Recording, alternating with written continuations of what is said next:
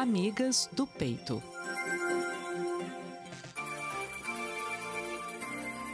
A gente dá início aqui ao nosso terceiro capítulo de uma série especial deste Outubro Rosa, Amigas do Peito. Nesse mês de outubro, eu conto com uma participação que é toda especial da professora Juscelene Passon.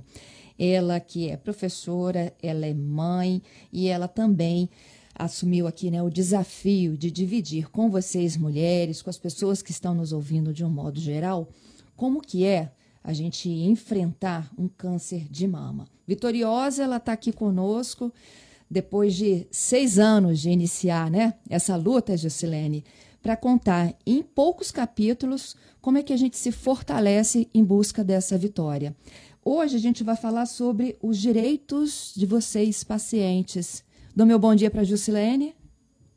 Bom dia, Fernanda. Bom dia, ouvintes da CBN. E um bom dia todo especial às nossas amigas do peito. Muito feliz em continuarmos com esse papo durante todo o mês de outubro. É isso aí, Juscelene. Lembrando que vocês podem acessar em podcast e também na nossa página na internet, cbnvitoria.com.br, os dois capítulos anteriores. Nós já tratamos aqui de quando você recebe o diagnóstico da doença, quando aquele mundo se abre, né? Parece que a gente perdeu o chão naquele primeiro momento. Como é que você consegue aí, olha, tomar conta da situação, se reorganizar para poder enfrentar de peito aberto essa doença?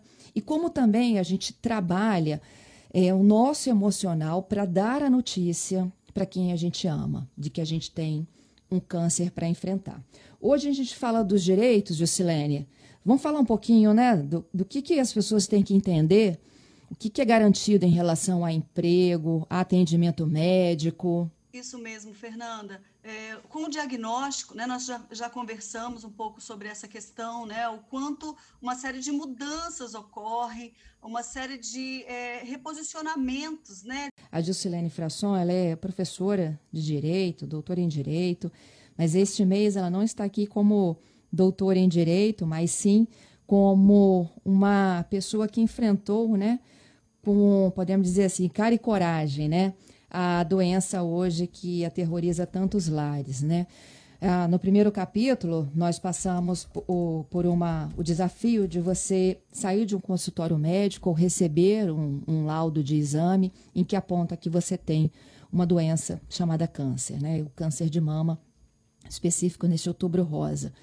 Nessa hora é, é uma mistura de, de sentimentos, de, de negação, entre tantas outras coisas que passam pela nossa cabeça. Meu Deus, porque eu, como assim? O que, que eu vou fazer de agora em diante?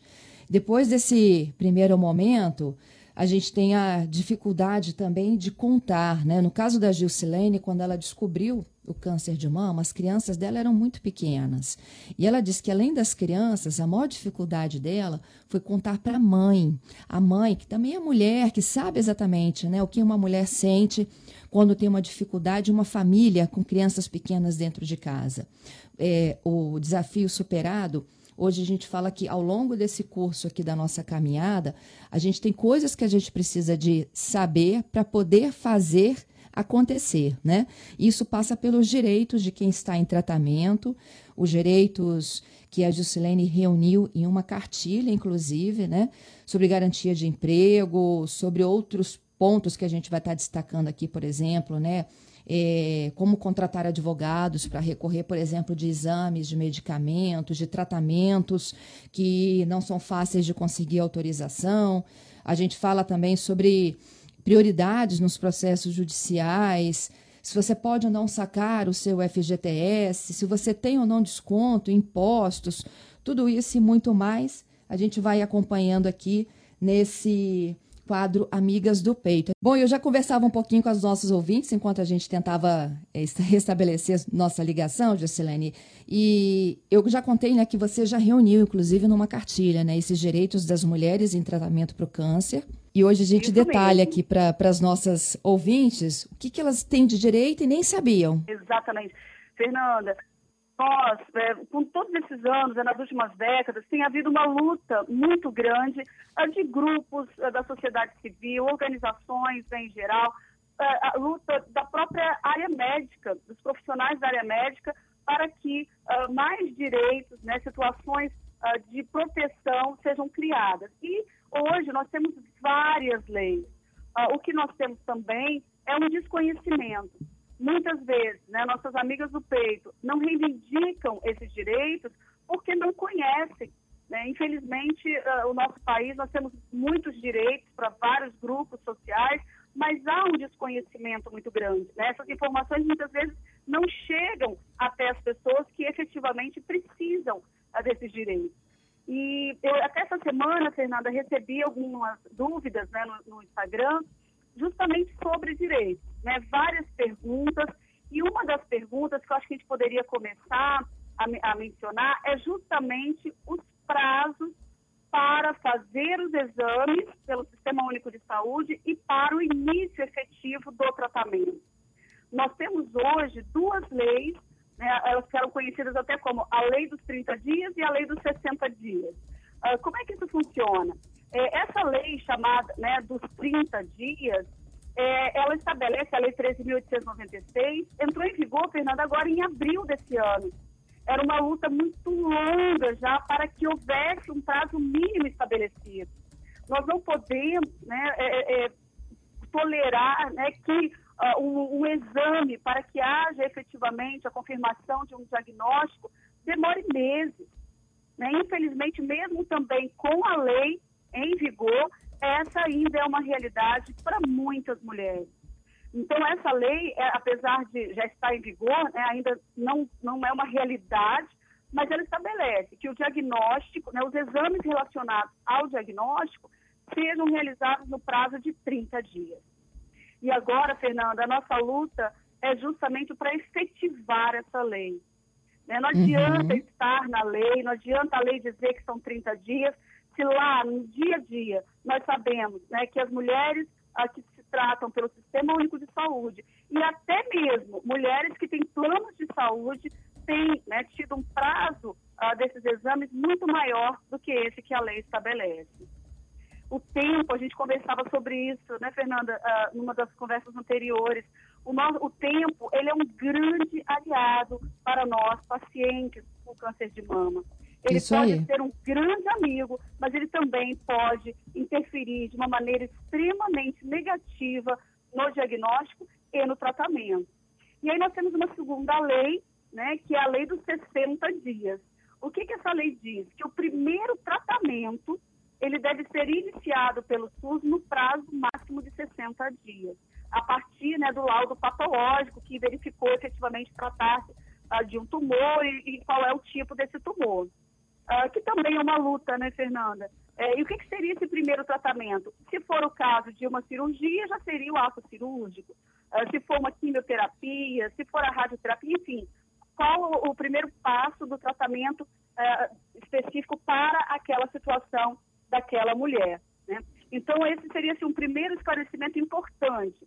Aí você pode né, me perguntar, Gi, eu estou aqui, já esperei mais do que 30 dias pelos exames, ou mais de 60 dias pela, pelo início do tratamento, o que fazer né, se, se esse prazo não for observado? Uh, nós temos dois caminhos, Fernanda. Um é justamente uh, fazer né, uma reclamação formal junto à Secretaria de Saúde e, como infelizmente muitas mulheres acabam precisando fazer, acionando a Justiça, para que uhum. esse prazo, né, com pedido de liminar, para que esse prazo uh, possa ser obedecido.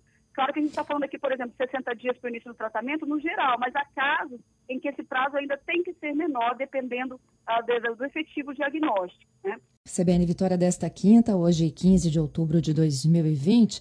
Volto com a participação da nossa colaboradora neste outubro rosa, no quadro Amigas do Peito, Juscelene Passon. Juscelene, eu te interrompi na hora que a gente falava de prazos né, para realização de exames, início de tratamento.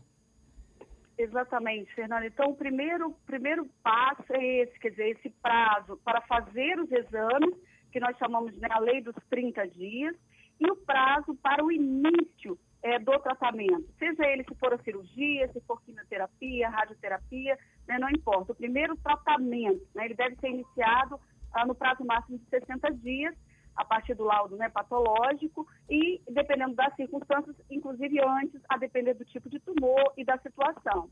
Aqui eu diria assim que o fator tempo fundamental, né? Porque eu sempre repito, né, gente, quem tem câncer tem pressa, né? O tempo ele é fundamental para nós. E aí, seguindo então nessa linha, uh, nós temos depois os auxílios. Né? Nós temos o primeiro auxílio, que é por incapacidade temporária, e mudou o nome, tá, Fernanda, recentemente, mas todos conhecemos ah. mais pelo nome de auxílio doença. Né? Então, esse auxílio doença, é, ele vai ser recebido né, por essa mulher uh, em tratamento que não tenha condições de permanecer no trabalho. Então, se ela tiver que permanecer né, fora do trabalho por mais de 15 dias, ela vai receber esse auxílio doença, ou chamado agora de auxílio por incapacidade temporária. É, para as empregadas domésticas, esse recebimento é imediato. Né? Fora das empregadas domésticas, os primeiros 15 dias é a empresa que paga né, esses dias, e depois ela vai, então, receber o auxílio doença. Uhum. E aí, uhum. Fernanda, é interessante porque esse, esse auxílio vai depender muito do tratamento, né, da forma como essa, essa, essa paciente se apresenta. Então, normalmente você tem uma alta programada, ou seja, ó, daqui a 60 dias a pessoa vai, então, né, cessar o auxílio. Se não tiver uma alta específica programada, dura 120 dias, mas poderá ser prorrogado. Né? Só a pessoa pedir a prorrogação, né, levar o laudo médico, né, que vai passar por uma perícia médica do INSS para manter ou não esse auxílio doença, né, como nós chamávamos antigamente, né? E há casos, Fernanda, que uh, não, há, não há necessariamente que receber o auxílio doença, mas já de imediato é, é, seria o caso de uma aposentadoria por invalidez, que agora o nome novo, né, que nós chamamos de auxílio por incapacidade permanente. Então, da mesma forma, né, passa por um exame médico pericial junto ao INSS. Normalmente, a, a, a paciente, né, essa mulher, ela recebe o auxílio doença e depois, né, não havendo né, um restabelecimento, ela passa a aposentadoria por invalidez. E aí, é, é, Fernanda, é para as, as, mulheres né, que têm carteira assinada, são é, empregadas dentro do regime seletista. Né? Porque uhum. para as uhum. servidoras públicas a gente tem os regimes próprios, né? E aí essa, essa aposentadoria por invalidez, né, ou por incapacidade permanente, ela, essa pessoa, né, a mulher, ela pode ter que ir ao INSS e passar por novas perícias. Né? Tem algumas exceções que a lei nos traz, por exemplo, uh, se a mulher já tiver mais de 55 anos e se já estiver recebendo né, a, a aposentadoria por invalidez, ou mesmo somando com auxílio doença anterior por mais de 15 anos, aí não precisa né? Ou se tiver mais de 60 anos. Mas então a regra é, recebi, eh, eh, tive aposentadoria por invalidez reconhecida pelo INSS, eu vou né, poder sim ser chamada em regra pelo INSS para uma perícia médica verificar realmente se essa incapacidade permanente efetivamente se consolidou ou não. Né? Depois, Fernanda, já tem até uma pergunta que recebi de uma amiga do Peito essa semana. Ela me narrou a seguinte situação que ela teve o diagnóstico, começou a fazer o tratamento, ficou recebendo o auxílio doença, né, é, por, por vários meses, e depois teve a alta. Ou seja, o INSS entendeu que ela já estava é, apta a voltar ao trabalho, porque aquela parte mais do tratamento mais aguda já tinha passado. E aí ela falou que voltou para o trabalho, assim, feliz, porque, é claro, né, passou pela fase mais aguda, voltando ao seu trabalho, ao seu labor, e aí, alguns dias depois, coisa de cinco, seis dias depois, ela recebeu o aviso prévio. E o que, que é o aviso prévio? Né? É quando o empregador diz, olha, estou te dispensando para cumprir aqui o aviso prévio. Muitas vezes o empregador nem, nem é, exige que haja o cumprimento, indeniza né, o valor referente àquele, àquele, àquele período. E ela ficou assim bastante desesperada, porque ela falou, poxa, agora que eu estou voltando, né, passei esses meses em, em, em tratamento, recebendo auxílio doença, me sinto apta, me sinto pronta para voltar a trabalhar e foi dispensada. E ela foi dispensada sem justa causa. O que isso quer dizer? Olha, ela não fez nada para que fosse mandada embora, né? Vamos colocar assim, ela não cometeu uma justa causa. E aí a orientação que eu dei uh, foi justamente no seguinte sentido: nós não temos uma lei que diga que não pode ser dispensada, mas nós temos uma súmula do Tribunal Superior do Trabalho que é a instância máxima da Justiça do Trabalho no nosso país. Essa súmula, que tem o número 443, ela diz que, olha que interessante, Fernanda, ela diz exatamente assim a súmula. Presume-se discriminatória a dispensa, né, sem justa causa, de pessoas que tenham, aí tem lá um rol, HIV, é um caso, ou outras doenças que causem estigma social. E o câncer está nesse rol, né, dessas doenças graves que causam estigma social, preconceito, né, discriminação. Então, a, é, é, a orientação é uh, tentar um contato com a empresa, né, é, não é uma empresa de grande porte, é uma pequena, uma média empresa, então só entra em contato, fala dessa situação, é, eles já sabiam, mas tenta novamente conversar e, uh, se não houver jeito, aí realmente é buscar a tutela jurisdicional. Ou seja, a presunção é de que foi discriminatória a dispensa. E quem é que tem que provar, então, que não foi? É o empregador. Então, se ele não consegue se desincumbir, Fernando, desse ônus de provar que não, olha, eu dispensei essa empregada, mas também dispensei outras pessoas, por isso, por isso. Ou seja, vai ter que haver toda uma questão probatória para que ele diga, olha, não foi porque ela está vindo de um auxílio-doença, de um tratamento de câncer. Tá? Então, acho que é importante a gente dizer isso, né? Porque nesse momento de volta, a pessoa já ficar sem emprego, né? olha o, o, o quanto de consequências, não só emocionais, como financeiras também, isso causa para nossa amiga do peito, né? É cruel demais. Por falar em amigas do peito, nós recebemos a participação da Daniele, não é isso? Vamos contar a história da Daniele? Vamos, vamos sim. A Daniele enviou um áudio.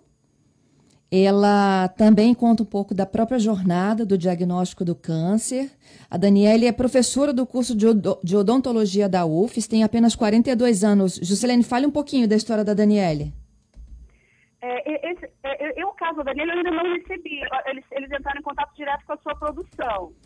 Ah, então vamos rodar aqui o áudio. Peraí, vamos, vamos, vamos ouvir sim. juntas a Daniele. Vamos, vamos.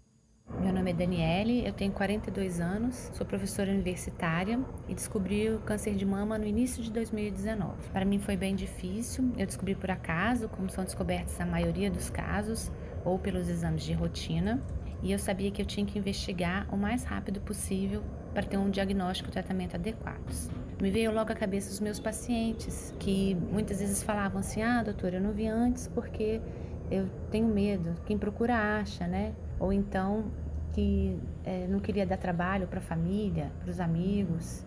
E esse, esse diagnóstico precoce ele é essencial para o bom andamento do tratamento. Eu tive muito apoio do meu marido, da minha família, dos meus vizinhos, dos meus amigos, colegas de trabalho, toda a equipe de saúde e também muitas orações que me abraçaram e me ajudaram a seguir em frente, em meio ao todo o medo e as dúvidas que surgem quando a gente recebe o diagnóstico de câncer. Também foi muito difícil para mim perceber que a cirurgia não ia ser nem o primeiro nem o único tratamento, que eu poderia passar por quimioterapia, radioterapia, terapia hormonal, dentre outras coisas. E isso me deu muito medo de que a doença fosse muito grave.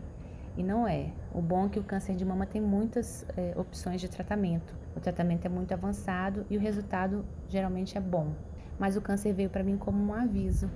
É isso mesmo que você quer da sua vida? Uma segunda chance, uma oportunidade de ver, viver melhor e de dar atenção às coisas importantes, que geralmente envolvem um amor. Quando eu soube do diagnóstico, me veio logo à cabeça os meus filhos, que na época tinham 3 e 7 anos. Eu queria viver por eles, para estar perto deles, para vê-los crescer. Eu acho que o recado que eu quero passar é que para a gente prestar atenção nos sinais do nosso corpo, no que ele nos avisa, confiar nele e é, saber que é possível ser curado ou mesmo conviver bem com a doença. Ah, e hoje eu estou muito bem. Eu tenho investido em exercício físico e procurar ter uma alimentação saudável para evitar que a doença volte.